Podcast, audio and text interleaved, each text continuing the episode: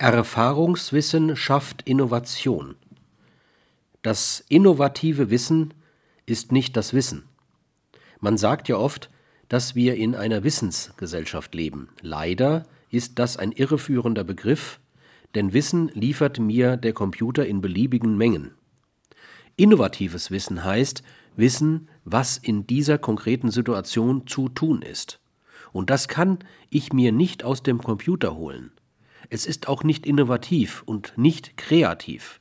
Kreatives Wissen wird in vielen Unternehmen sehr klein geschrieben und innovativ ist ein Teil des Kreativen und umgekehrt. Unter kreativ versteht man die Fähigkeit, gegen Regeln zu denken, und zwar produktiv, nicht kontraproduktiv.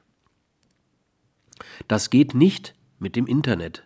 Das denkt nicht produktiv gegen Regeln, sondern es denkt mit Regeln.